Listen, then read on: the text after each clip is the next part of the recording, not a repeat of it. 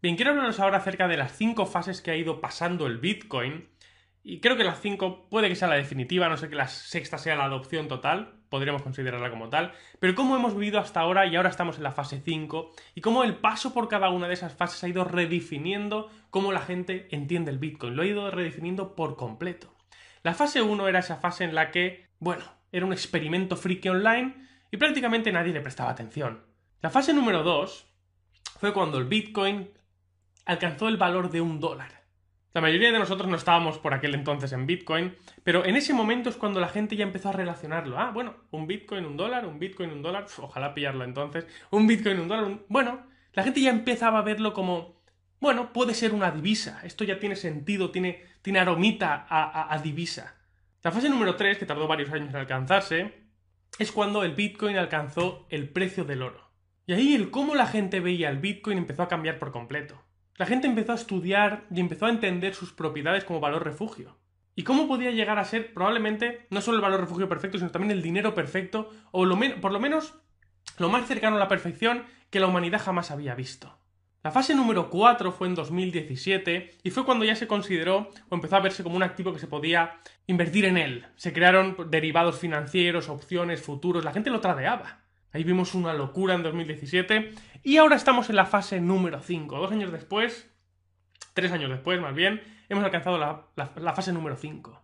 Y es la parte en la que el Bitcoin empieza a rivalizar con el sistema financiero tradicional. Esta es la parte más importante de lejos, pero va a acarrear muchísimas luchas muchísimos conflictos. Porque el sistema financiero tradicional no se va a dejar vencer sin más, no va a sentarse a la bartola y va a decir, venga, entra Bitcoin, quítanoslo todo, quítanos el poder, no va a ser así. Van a tener que luchar, van a luchar. Quieren conservar su poder. Pero vemos cómo empieza a ser imparable. Vemos cómo empieza a ser imparable. Vemos toda la cantidad ingente de dinero institucional que empieza a entrar en Bitcoin. Ya veis aquí, 814 Bitcoin, mil, 814 mil Bitcoin, más de 13 billones y medio de dólares. Esto, que el dinero institucional tuviese, tuviese tanto dinero en Bitcoin, era impensable en 2017. Era impensable. En 2021 vamos a ver una avalancha de dinero entrando porque está habiendo un FOMO increíble en el dinero institucional. Vemos también como bancos centrales como el de Irán empieza a comprar Bitcoin, como uno de los bancos más importantes de, Mongolia empieza a ofrecer productos relacionados con Bitcoin, al igual que lo hacen bancos de India, de Singapur, y ahora eh, hoy he leído también eh, uno de los bancos más grandes de Bielorrusia. Esto ya no se puede parar como tal. O es muy difícil de hacerlo. Más y más va a llegar, porque como nos gusta decir aquí, nadie quiso o nadie quiere ser el primero. Pero ahora nadie quiere ser el último. Paul Tudor Jones empezó con todo esto y luego siguió Multistrategy. Mirar todo lo que está entrando ya en dinero institucional, ver como, lo que hemos visto antes de la noticia de JP Morgan, donde ve una tendencia que todo el mundo empieza a salir de ETFs de oro, o hay mucha menos demanda de ETFs de oro, porque empieza a entrar en Bitcoin, dinero institucional, family offices. Y luego además vemos cosas como esto, ojito, ¿eh? A ver si yo ya lo traduzco.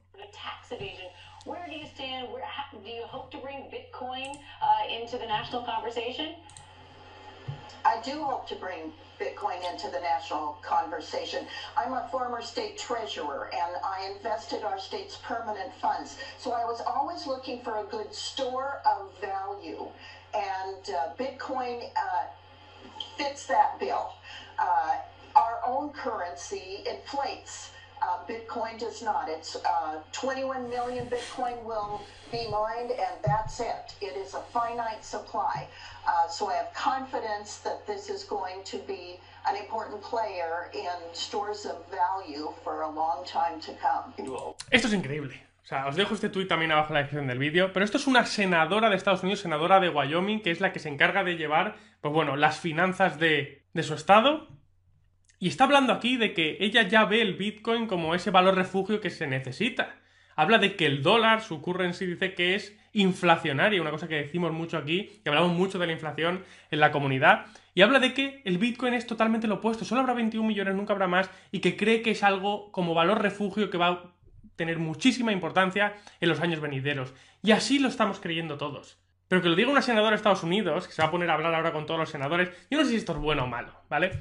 Eh, yo no sé si esto es bueno o malo, obviamente es bueno que se haga ruido de esta forma, pero si se ponen a discutir ahora los senadores, muchos más van a estar a favor del dólar que otra cosa. Hubiera sido mejor que esta persona lo hubiera, hubiera empezado con esto dentro de un año o año y medio, cuando el Bitcoin ya esté en los trillones, no en los 200 billones. Porque cuando algo ya está en los trillones, es imposible que caiga. Es imposible que caiga porque todos los fondos de o, que un gobierno intente derrocarlo, aunque no pueda, que lo intente. Porque los fondos de pensiones ya están todos dentro, grandes fondos de inversión, la gente que mueve el dinero en el mundo ya está dentro. Y cuando alcanza los trillones ya es muy difícil. Pero bueno, obviamente esto es una bomba. Ya, hasta los gobiernos de, de este calibre o, o, puestos políticos como los senadores de Estados Unidos empiezan a hablar del Bitcoin como el valor refugio por excelencia. Y la realidad es que ningún gobierno puede acabar tumbando Bitcoin, pero van a luchar. Van a luchar. Al final, la realidad es que van a tener que aprender a convivir con él. Habrá regulaciones, van a querer pescar lo máximo que puedan, por supuesto, pero al final acabarán conviviendo. Porque el Bitcoin, damas y caballeros, es una revolución.